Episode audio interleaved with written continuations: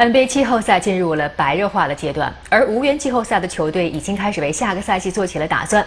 本赛季战绩欠佳的布鲁克林网队今天正式宣布了新赛季主帅，前老鹰队助理教练阿特金森上任。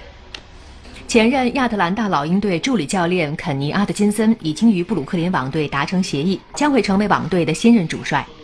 今天，阿特金森与网队总经理肖恩·马克思共同出席了新闻发布会，正式宣布了这一消息。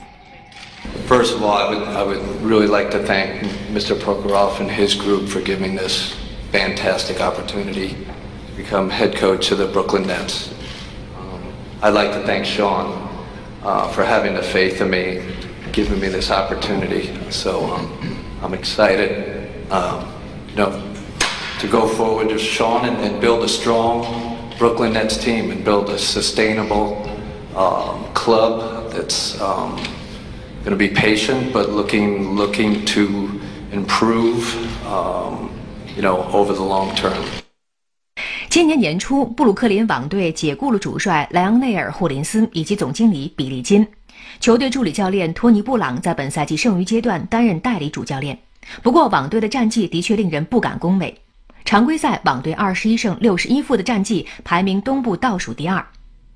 在网队选帅的过程中，大部分球队高层都认为阿德金森是所有球队助理教练中最适合直接做主帅的人选。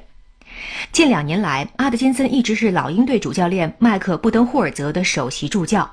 此前，他还任职于休斯顿火箭队和纽约尼克斯队，担任球队发展教练一职。随着阿德金森早早上任，篮网也开始进入下赛季的准备阶段。